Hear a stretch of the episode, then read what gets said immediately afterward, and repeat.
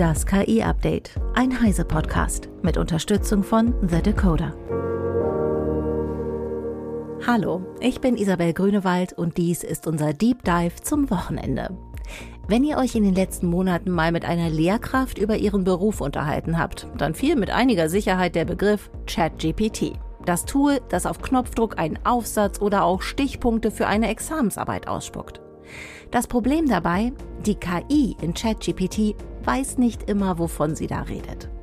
Während so ein Large Language Model manche Fragen recht gut beantworten kann, reimt es sich auf andere ziemlichen Unsinn zusammen, der aber durchaus plausibel und glaubwürdig klingt. Ein Beispiel. Ich bin neulich auf dem Weg zur Arbeit an einem Großaufgebot der Polizei vorbeigekommen und da habe ich mal das neue Bing gefragt, ob vielleicht an dem Abend eine Veranstaltung in der Stadt sei, weswegen diese Straße auf meinem Heimweg gesperrt sein könnte. Die Antwort Zuerst war es ein Großeinsatz der Polizei, weil dort im Wald, durch den die Straße führt, ein toter Mann entdeckt wurde. Das lag, wie eine genauere Recherche meinerseits ergab, allerdings schon einige Jahre zurück. Dann sollte laut Bing an diesem Abend eine Inlineskate-Veranstaltung durch die Stadt führen. Diese wiederum ist aber erst in einigen Wochen. Bing hat mir also ziemlichen Unsinn aufgetischt, der absolut glaubwürdig klang. In meinem Fall war es nicht sonderlich schwer, diese Fehler aufzudecken, zumal mir die Links zu den Seiten mit den korrekten Daten direkt mitgeliefert wurden. Aber wenn ich ein solches Sprachmodell einen längeren Text mit Querverweisen und Quellenangaben verfassen lasse, dann wäre das schon eine andere Geschichte. Es gibt zwar immer mehr Tools, die versprechen, von Maschinen geschriebene Texte erkennen zu können, aber die eine Rundumlösung bieten die auch nicht. Darum spreche ich heute mit meinem Kollegen Wolfgang Stieler von der MIT Technology Review darüber, woran man mit ChatGPT und Co. erstellte Texte erkennen kann und warum das so verdammt schwierig ist. Hallo Wolfgang. Hallo Isabel. Wolfgang, bevor wir auf die Schwächen von Sprachmodellen eingehen, einmal die Frage, was können diese Sprachmodelle vielleicht sogar besser als Menschen? Besser als ein Mensch, das ist eine spannende Frage. Also was sie ziemlich gut und ziemlich schnell können, ist Standardaufgaben. Also zum Beispiel die wichtigsten Punkte in einem Text zusammenzufassen. Ähm, oder ja, eine Stichpunktliste, einen Aufbau hinzuschreiben, den ich dann ausformuliere. Ähm, ja, also solche Sachen. Das heißt, für sowas wären die eine gute Hilfe. Jetzt werden sie ja aber auch eingesetzt, um komplette Arbeiten zu verfassen, in denen gar nichts stimmt, können quasi die Geschichte eines Landes umschreiben auf Knopfdruck, mehr oder weniger. Ähm, und das stellt ja viele Lehrende an Hochschulen, an ähm, Schulen generell vor das Problem zu erkennen, ist das ein echter Text oder nicht. Denn die sind ja verdammt gut darin, was sie herumfantasieren, richtig? Genau, in der Regel hört sich das alles super plausibel an. Ich glaube, das Problem ist auch nicht, dass ChatGPT oder eines der ähnlichen Systeme, es gibt ja mehrere, ähm, eine Arbeit schreibt, wo überhaupt nichts faktisch stimmt, die von vorne bis hinten einfach nur fabuliert ist, sondern ähm, ich glaube im Sinne von Lehrenden an Schulen, an Universitäten, ähm, viel problematischer sind tatsächlich Texte, die faktisch stimmen, ähm, wo jemand zwei bis drei Infos reingeworfen hat, vielleicht auch auf ein, zwei Beispiele verwiesen hat und dann gesagt hat, schreib mir eine Arbeit in dem Stil, so und so lang äh, und dann vielleicht auch zwei oder drei Versuche macht und sich das Schönste zusammensucht und fertig ist dann die Hausarbeit, ohne dass der oder die Betreffende sich wirklich mit dem Thema beschäftigt hat. Also das ist ein Ding. Man kann Hausarbeiten, Semesterarbeiten, Referate etc. auf diese Weise sehr schnell erstellen. Bisschen schwierig wird es, wenn man das dann tatsächlich vortragen muss und dazu noch Fragen beantwortet. Das könnte dann ein bisschen peinlich werden. Aber wenn man einfach nur die Arbeit abgeben soll, ist es unproblematisch. Und auch im wissenschaftlichen Bereich ist es halt so, das gab es vorher auch schon. Es, gab, es gibt sogenannte Paper Mills. Ne, Veröffentlichungsmühlen, keine Ahnung, wie man mhm. das übersetzt. Ähm, da kann man sich für relativ wenig Geld Paper kaufen und äh, in die möglicherweise sogar auch in irgendwelchen obskuren, drittklassigen Online-Journals gleich veröffentlichen lassen. Äh, und damit halt seine eigene Output-Statistik hochschrauben.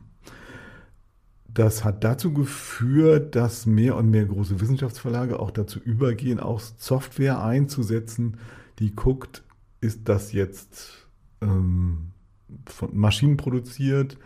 Äh, Gibt es da überhaupt irgendeine Faktenbasis äh, für dieses Paper oder ist das von vorne bis hinten ausgedacht? Ähm, oder fällt uns überhaupt irgendwas Verdächtiges an solchen Sachen auf? Aber ja, wir reden ja gerade darüber, ähm, diese Detektoren, diese äh, Software, die möglicherweise auch Plagiate findet, ähm, hat halt immer den einen oder anderen blinden Fleck, hat die eine oder andere Schwäche. Das ist so ein Hase- und Igel-Spiel. Ich weiß nicht, ob die Verlage das auf Dauer wirklich, auf Dauer dieses Rennen wirklich gewinnen. Nach welchen Kriterien funktionieren denn diese ähm, Tools? Du hast ja ähm, mir vorher schon gesagt, dass OpenAI selbst den AI-Text-Classifier relativ bald nach Veröffentlichung von ChatGPT rausgegeben hat. Und es gibt auch noch andere Tools. Funktionieren die quasi für jeden Themenbereich oder sind die sehr speziell für besondere Themen? Oder wie genau funktioniert so ein Erkennungsmodell?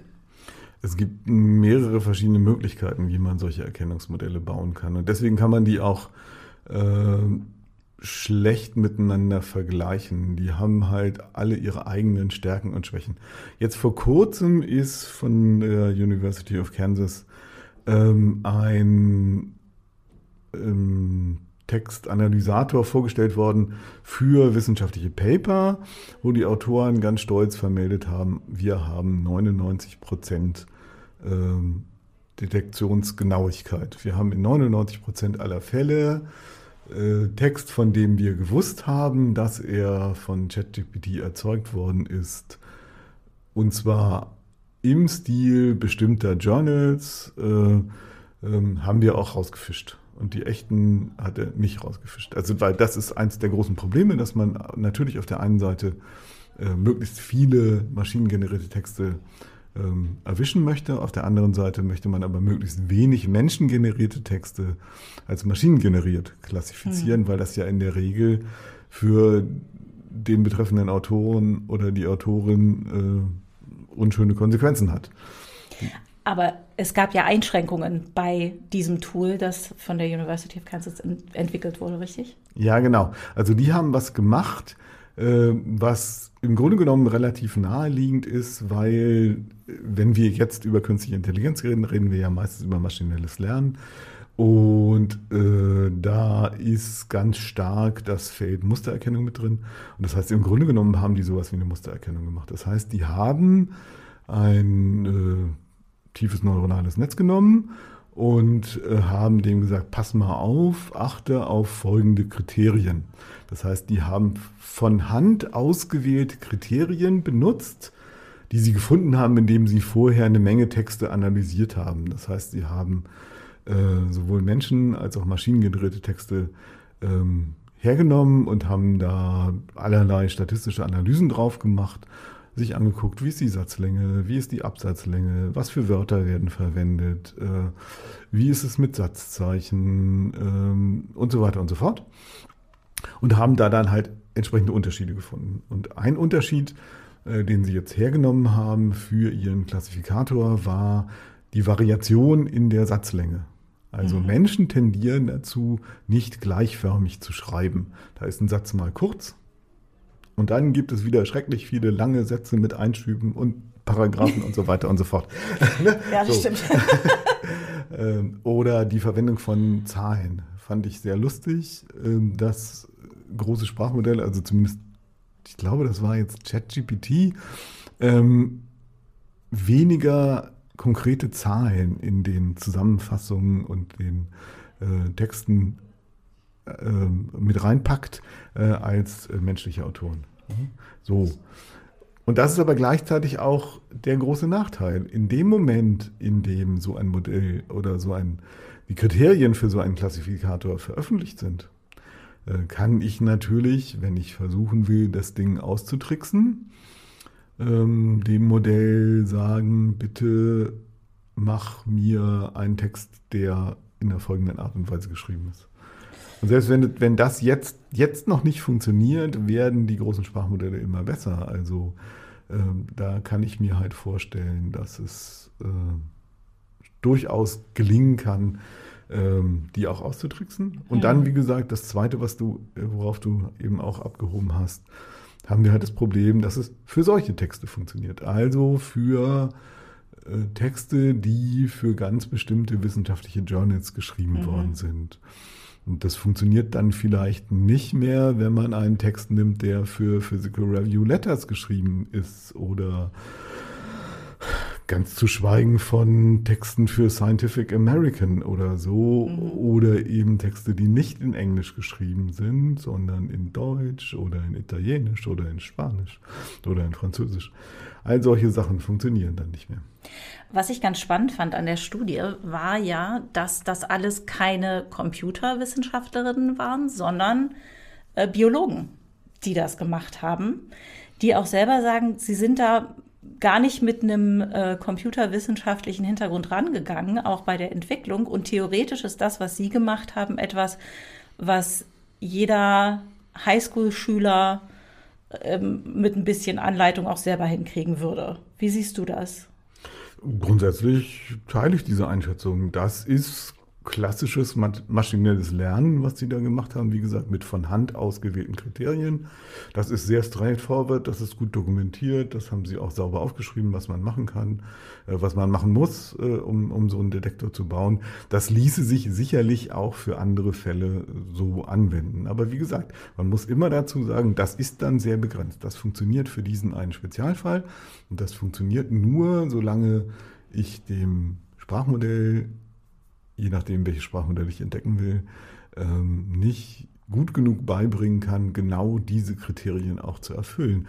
Und das sollen die ja per Definition. Also wenn ich so einen langen Prompt angebe, wo ich ganz genau sage, schreib mir einen Text im Stil von und dann möglicherweise auch schon ein paar Beispiele ja. angegeben habe und dann sage, ähm, die Sätze sollen maximal zehn Wörter lang sein äh, verwende eine aktive Sprache, vermeide passiv, all das, was wir in den Journalistenschulen auch immer lernen, äh, dann kommt da halt ein entsprechender Text bei raus. Und das kann dann sehr schwierig sein für so eine Art von Klassifikator, zu erkennen, dass das ein maschinengenerierter Text ist.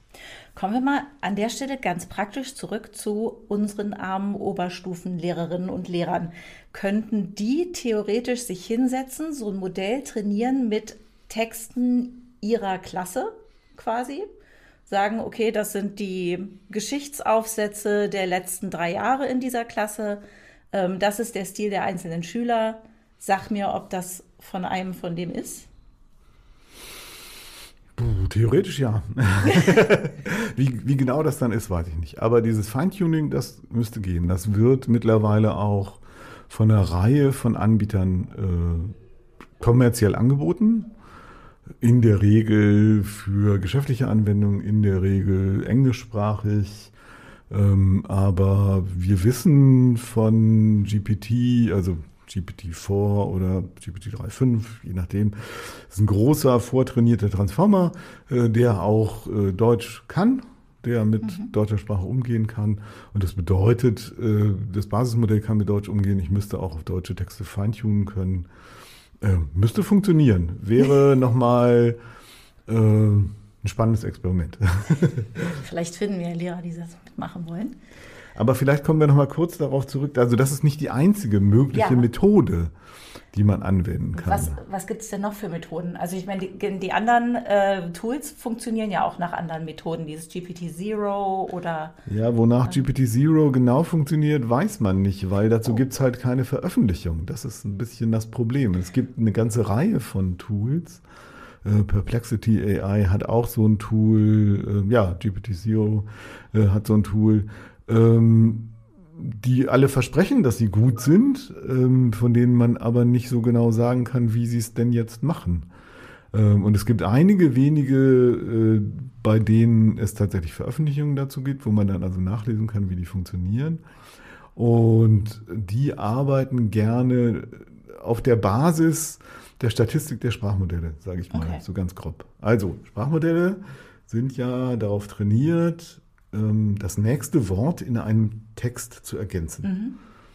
Und die nehmen dabei das Wort, was aufgrund ihres Trainingsdatensatzes und des Kontextes, den sie da sehen in dem Text, der irgendwie mathematisch abgebildet wird, ähm, das Wahrscheinlichste ist. Mhm. So.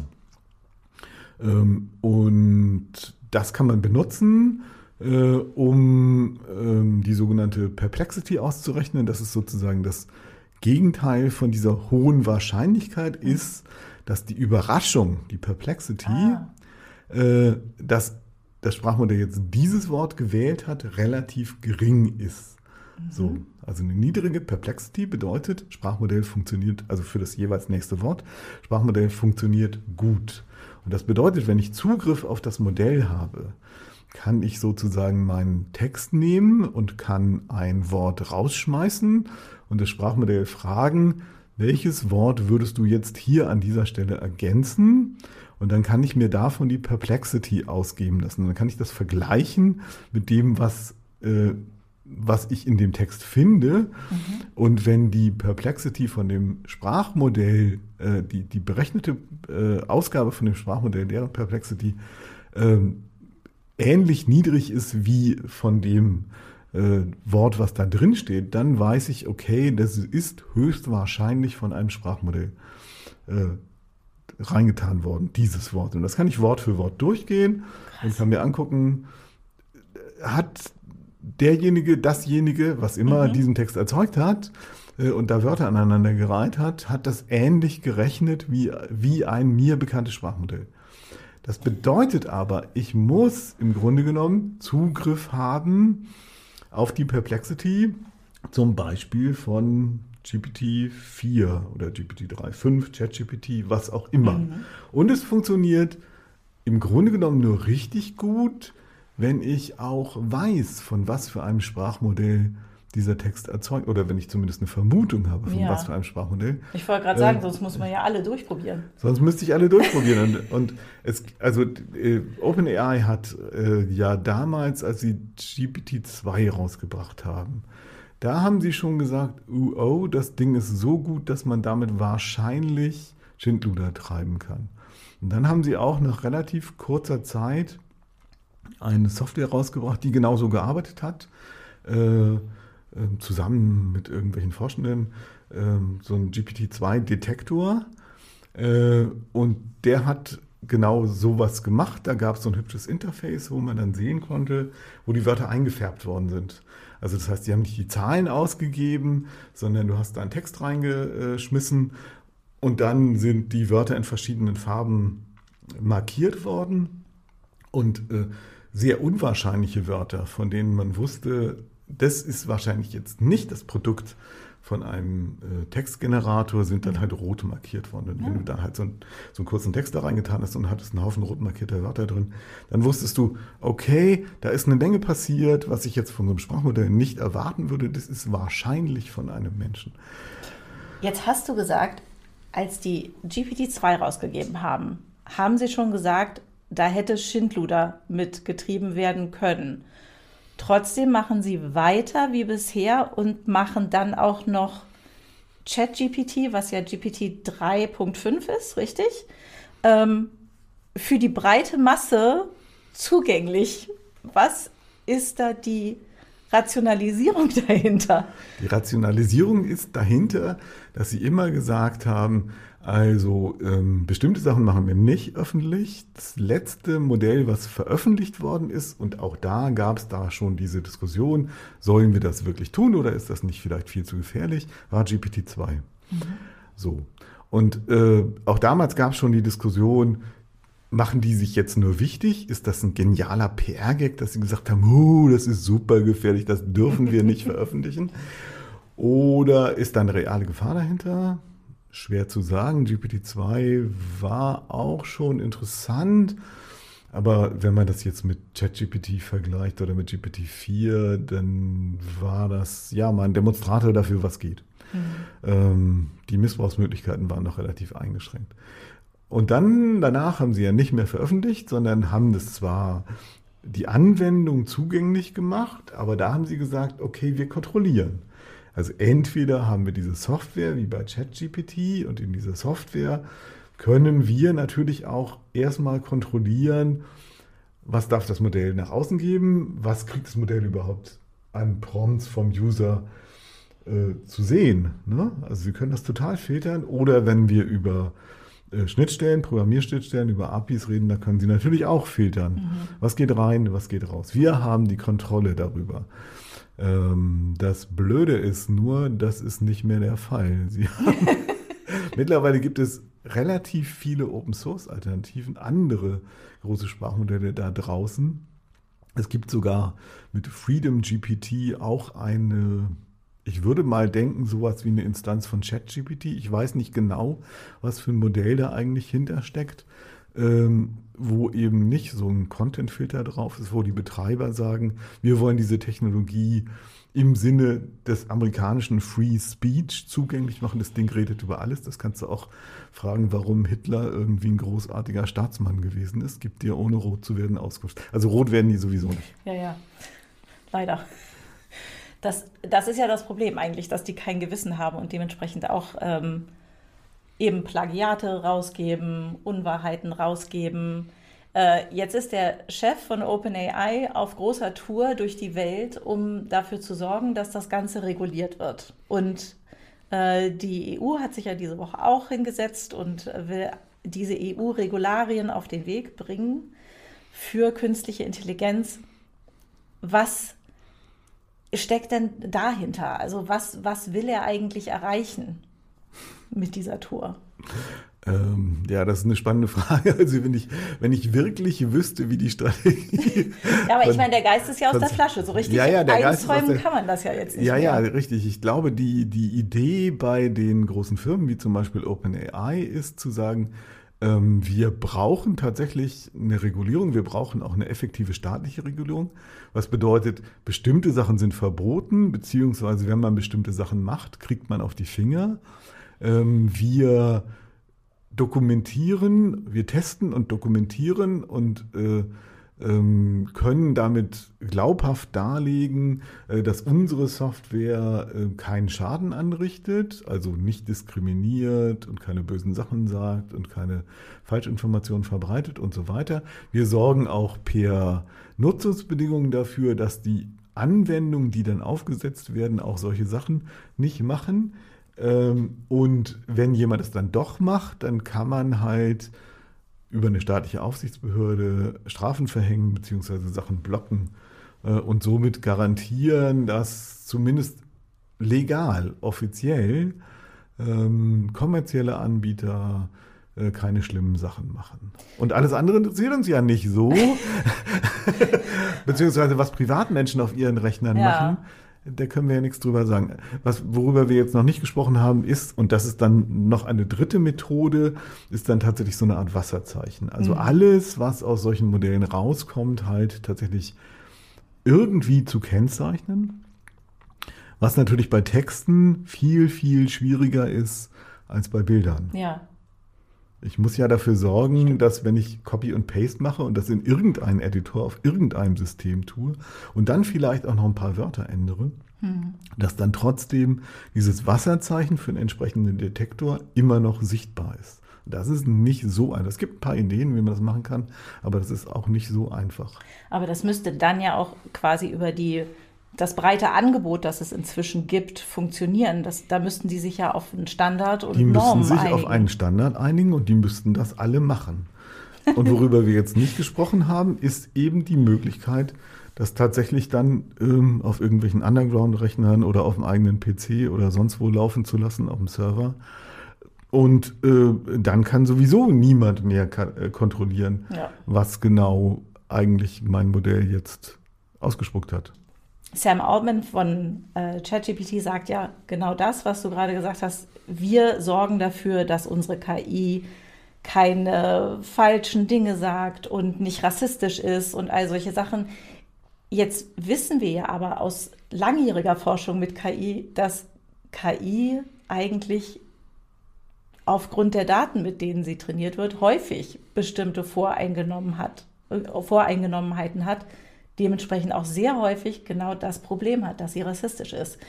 wie will denn so eine große Firma wie OpenAI das wirklich gewährleisten? Naja, sie arbeiten dran und sie lernen ja ständig dazu. Also sehr schön sehen kann man das zum Beispiel, glaube ich, an ähm, Bing, äh, also äh, Bing AI, also die Anbindung von der Microsoft-Suchmaschine Bing an äh, GPT, GPT-4. Ähm, wenn man das über längere Zeit so verfolgt und verschiedene Suchanfragen startet und äh, ein bisschen immer mit dem Ding chattet, ähm, dann kann man sehen, ähm, wie die versuchen, äh, das Ding einzuhegen, indem sie zum Beispiel ähm, die Anzahl der Fragen zu einem äh, bestimmten Thema äh, sehr stark begrenzt haben. Dann haben sie es wieder ein bisschen weiter aufgemacht, weil einfach wenn du so einen längeren Dialog hast, äh, die Tendenz, äh, dass du das Ding überreden kannst, tatsächlich groben Unfug zu produzieren, äh, immer größer wird, ähm, dass bestimmte Themen halt rausgefiltert werden, dass bestimmte Instruktionen funktionieren oder nicht oder nicht funktionieren, also dass man eben dann doch entlocken kann, zum Beispiel böswilligen Code mhm. zu produzieren, ähm, wenn man die richtigen fiktiven Szenarien verwendet etc. Ähm, und das sind einfach, glaube ich, die Mechanismen, die im Wesentlichen außenrum wie so Schalen um Schalen um Schalen um so ein Sprachmodell gebaut werden, um allen möglichen Unfug abzufangen. Das Problem bei diesem Ansatz ist halt, ähm, dass es ja so ähnlich ist wie immer, wenn man versucht, über so eine Art Firewall einen Einbruch in ein System zu verhindern. Du musst alle möglichen bösartigen Nutzungsmöglichkeiten vorhersehen, um sie abblocken zu können. Mhm. Aber die Wahrscheinlichkeit, dass du eine vergessen hast, dass irgendeiner dann doch auf irgendwas kommt, äh, was man damit machen kann, wo du vorher im Traum nicht dran gedacht hast, die ist halt nicht null, die ist immer da. Und es reicht, wenn du einen Fehler machst, äh, während derjenige, der verteidigt, alle Möglichkeiten äh, mit einbeziehen muss. Hm. Jetzt hat er, drehen wir es mal um. Das ist jetzt die Seite, das, was die Unternehmen eigentlich machen müssen, die solche Sprachmodelle anbieten. Äh, der Bundespräsident hat am Wochenende in einer Rede gesagt zu KI, dass wir eigentlich alle, also dass jeder Bürger aufgrund der Tatsache, dass wir mit KI in Berührung kommen werden, falls wir es nicht schon längst sind, ähm, lernen müssen, damit umzugehen und das zu erkennen und quasi einen eigenen Filter entwickeln müssen, wie wir Recht von Unrecht unterscheiden. Und dann habe ich in der New York Times, glaube ich, einen Artikel gelesen, da hat äh, der Journalist Tipps gegeben, wie er möglichst korrekte Antworten bekommt. Und er meinte, er fängt seine Antworten meistens an mit, stell dir vor, du bist ein, weiß ich nicht, zum Beispiel Fragen zu einem Fahrrad. Stell dir vor, du bist ein Fahrradingenieur. Welches Fahrrad wäre das Richtige für dieses und jenes Terrain? Um sicherzugehen, dass die Sprachmodelle nur noch aus diesem Bereich ihre Informationen ziehen. Wie könnte denn so eine Bildung für die Allgemeinheit, was müssen wir lernen in den nächsten Wochen, Monaten, Jahren im Umgang mit diesen Sprachmodellen und generell mit allen Fragen, die wir dem Internet stellen, mehr oder weniger? Sei die Grenzen austesten. Also ich würde sagen, was nützlich ist, ist tatsächlich also ein gewisser, so einen gewissen respektlosen Umgang mit dieser Technik zu entwickeln. Wir als Menschen neigen ja dazu, stark äh, menschenähnliche Eigenschaften zuzuschreiben, so einem System, was erstmal coole Antworten liefert. Ähm, aber was wir nicht machen, ist das, was wir normalerweise mit Menschen machen, nämlich Aussagen trotzdem mit einer gewissen Skepsis zu betrachten. Mhm. Ich habe vor einiger Zeit mal mit einem Wissenschaftler äh, darüber gesprochen, der so Fact-Checking macht und so. Und er meinte, das wäre im Grunde genommen der Schlüssel. Also wenn irgendjemand mir erzählt, der Papst ist gestorben, was mache ich dann als erstes? Ich gucke halt, ob es irgendwelche Nachrichten dazu gibt. Im Internet vielleicht, wenn ich gerade online bin. Mhm. Ne, oder ich schalte abends den Fernseher ein und gucke in die Tagesschau. Und wenn da nichts davon kommt, dann ist es halt nicht plausibel. Aber erstmal glaube ich ihm das nicht sofort. Wenn ChatGPT mir das sagt, äh, ja, dann ist halt erstmal so das große Staunen, no, diese Maschine ist wirklich so klug und so eloquent und ich neige dazu, ihr das erstmal zu glauben. Wobei ich normalerweise ja nicht irgendwelche Tatsachen frage, sondern erzähl mir mal, wie, wie viel Wasser ist im Brunnen, wie viel, wie viel Badewannen würde das entsprechen, weil ich keine Lust habe, das auszurechnen. Und dann glaube ich das Ergebnis einfach, mhm. weil das System praktischerweise mir diese Info gibt. Aber was wir lernen müssen, ist, äh, ja, skeptisch zu sein und zu prüfen, ist das plausibel? Kann das sein? Weitere Fragen zu stellen, zu gucken, Gibt es da Widersprüche? Äh, Begründungen einzufordern. Das ist ja das Schöne an, mhm. an, an diesen dialogorientierten Systemen, dass man sie dann auch nach Begründungen fragen kann, dass man Widersprüche aufdecken kann. Ich habe ein äh, lustiges Experiment gemacht. Das ist so eine klassische Frage, so, ähm, weil ich eigentlich wissen wollte, kann das Ding mittlerweile tatsächlich sowas wie Ursache-Wirkung, kann es logische Folgerungen ziehen mhm. aus Zusammenhängen. Es gibt ja Leute, die sagen, ja, ansatzweise kann es das. Es gibt andere Leute, die sagen, nö, kann es überhaupt nicht. Das macht nur Statistik. Das kennt keine äh, Zusammenhänge wie Ursache-Wirkung und so. Und ähm, so ein klassisches Gedankenexperiment ist, äh, ist glaube ich, auch irgendwann mal real gemacht worden. Ähm, auf dem Mond ist, ich, ich stehe auf dem Mond, als Astronaut und habe einen Hammer und eine Feder in der Hand und lasse beide fallen. Was erreicht als erstes den Boden? Mhm. Und der Witz ist, wenn kein Luftwiderstand da ist, dann fallen beide Gegenstände gleich schnell. Stimmt.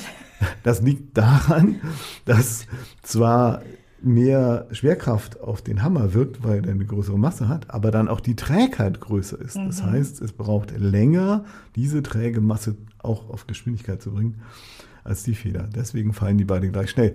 Ähm, die Physik ist nicht drin in dem Sprachmodell. Und ich habe GPT-4 gefragt, was ist. Und GPT-4 hat äh, mir zunächst korrekt gesagt, dass beide Gegenstände ähm, gleich schnell fallen. Und dann habe ich weiter nachgefragt, woran liegt denn das? Begründe mir das mal. Und dann fing es irgendwie an zu eiern und zu schwafeln.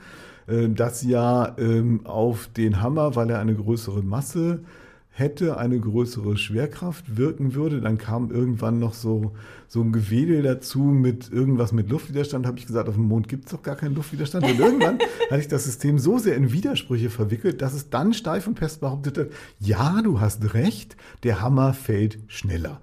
So. und also, also wenn man sowas schafft, ne, dann ist man an einem guten Punkt, hat man so eine Begrenzung gefunden. Mhm. Dann glaubt man dem System nicht mehr automatisch alles. Oder frag, frag ChatGPT nach, nach dir selber. Mhm. Wer ist Wolfgang Stieler? Fing es an, mir zu erzählen, dass ich zwei Bücher geschrieben habe. Hast du nicht? Nee, fand ich ja sehr schmeichelhaft. was, das Ding, was, was das Ding gemacht hat, war halt zu erkennen, ich habe mal, ich habe diverse Buchbesprechungen geschrieben. Mhm und da stand auch, da auch dann immer mein Name und da stand ein Buchtitel und dann hat das System halt irgendwie daraus gefolgert, äh, dass ich vielleicht der Autor sein könnte. Wenn wir solche Beispiele haben, dann geht es meistens darum, dass irgendjemand so ein Buch geschrieben hat. War aber nicht so. Ne? Also solche Sachen. Und wenn äh, du ein System dazu bringen kannst, was ja auch bei, bei ChatGPT zum Beispiel schwierig ist, aber äh, je nachdem, bei Bing dann wieder ein bisschen einfacher, wenn, wenn es Links angibt, Quellen angibt. Mhm. Frag nach Quellen, frag nach Belegen. Gibt es, gibt es Belege dafür? Ja. Wenn ja, wo finde ich die? Gib mir eine URL, gib mir einen Link. Äh, draufklicken, gucken, ob der wirklich funktioniert.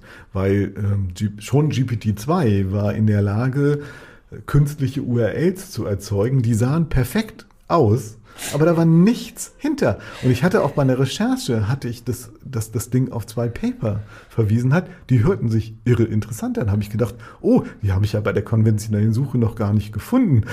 Da google, da google ich mal nach. Die gab es natürlich nicht. Ne? Die, äh, so. so ein bisschen wie bei dem Rechtsanwalt in genau. den USA, der dachte, er fragt einfach mal ChatGPT nach Präzedenzfällen und dann äh, ohne zu checken, oder, das oder, einfach mal übernommen hat. Oder rechnen. Ne? Also das ist auch so ein beliebter Test gewesen. Ganz am Anfang ist, äh, ich glaube, GPT-3 ist äh, bei Rechenaufgaben auf die Klappe gefallen. So.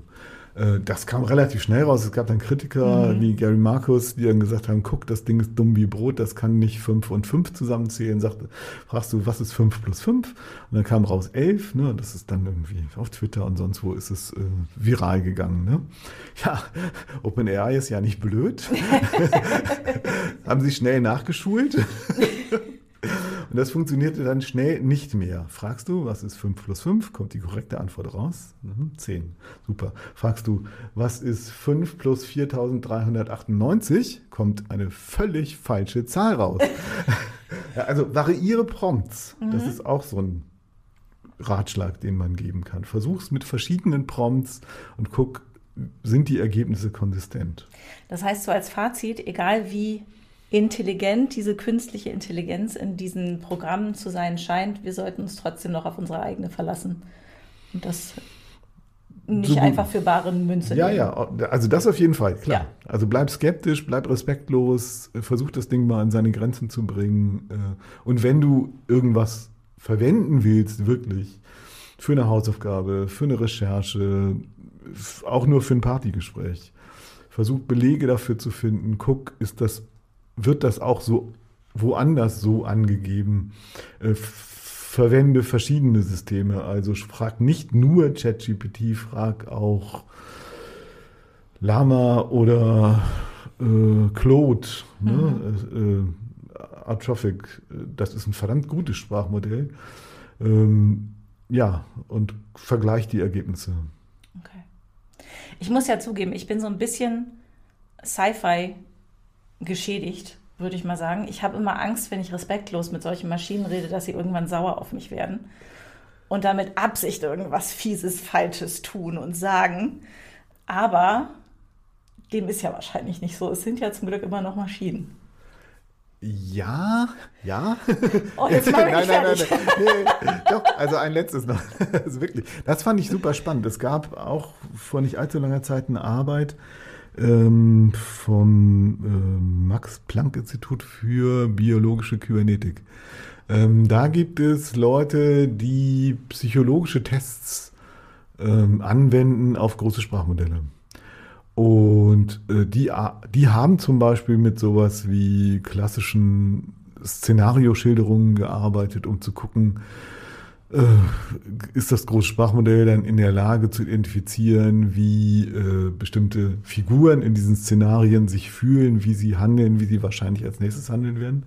Das können sie erstaunlich gut. Ähm, die haben dann auch solche Sachen wie äh, Explorationsstrategien äh, getestet in fiktiven Glücksspielszenarien. Du hast zwei, zwei Glücksspielautomaten, diese One-Armed Bandits mit verschiedenen Gewinnchancen und dann sollte das Ding irgendwie rausfinden, wie kriegt man am schnellsten raus, äh, mit welchem von diesen beiden Automaten man einen höheren Gewinn erzielen kann. Ähm, das ist so eine klassische KI-Aufgabe. Auch das hat das Sprachmodell tatsächlich gemeistert und, und ähnliche Scherze mehr.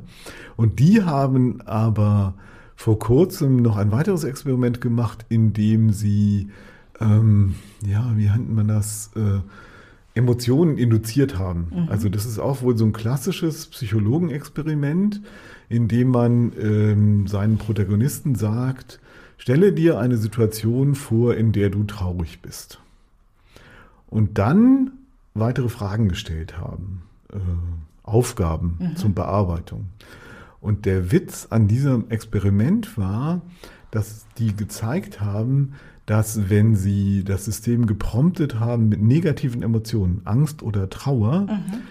dass dann die Antworten auf Wissensfragen, die sie gestellt haben, mehr Bias, also mehr Vorurteile enthalten hat. Wow. Das, also das fand ich sehr abgefahren. Also da, das, ja. da, da, wird offensichtlich eine Art von Kontextinformation, implizite mhm. Kontextinformation weitergereicht, wenn man in einem bestimmten Zusammenhang über bestimmte Sachen redet dann ist das Ergebnis davon beeinflusst. Das muss man schon beachten. Deswegen werden solche Experimente gerne auch gemacht mit völlig neuen Chats, ohne, mhm. ohne den bisherigen Kontext. Also okay. könnte sein, dass äh, du tatsächlich irgendwann das Problem hast, dass wenn du das System an seine Grenzen bringst und es für dumm verkaufst und, und dann auch noch, und dann auch noch äh, das entsprechend kommentierst. Das ist ja völlig okay. blöd, völlig unfähig, dumm wie Brot. Dann, Warum rede ich ähm, überhaupt mit dir? Dass Mache ich dann das nur die mit Systemen, die ich zu Hause nicht benutze. dass dann die Ergebnisse auch anders werden. Aber das wäre auch nochmal ein interessantes Experiment. Wir sehen, wir haben noch viel vor uns, viel zu testen, zu experimentieren und zu besprechen. Danke, dass du heute bei mir warst, Wolfgang. Mehr zum Thema KI findet ihr auch in der aktuellen Technology Review und in der aktuellen Ausgabe des Technology Review Deep Dives, dem monatlichen Podcast, in dem die Redaktion ein Thema aus dem Heft vertieft. Aber Wolfgang und seine Kolleginnen und Kollegen haben nicht nur einen Podcast, sondern gleich drei. Neben dem Deep Dive stehen beim Interviewformat Unscripted monatlich spannende Persönlichkeiten aus Wissenschaft, Technologie und Gesellschaft im Mittelpunkt. Und das Newsformat Weekly rundet das Angebot ab. Also schaut doch mal vorbei bei meinen Kolleginnen und Kollegen der MIT Technology Review. In der kommenden Woche geht es um einen ganz anderen Aspekt der künstlichen Intelligenz, nämlich um die Hardware, die jetzt und in der Zukunft nötig sein wird, um die großen Sprachmodelle oder neuronale Netze zu trainieren. Es würde mich freuen, wenn ihr dann wieder mit dabei seid. Bis dahin könnt ihr mit dem werktäglichen kompakten Newsüberblick auf dem Laufenden bleiben.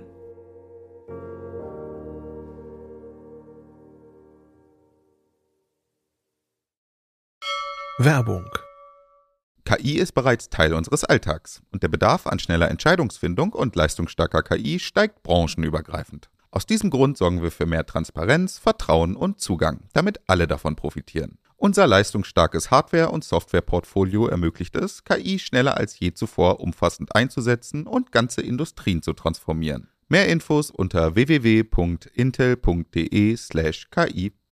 Es beginnt mit Intel.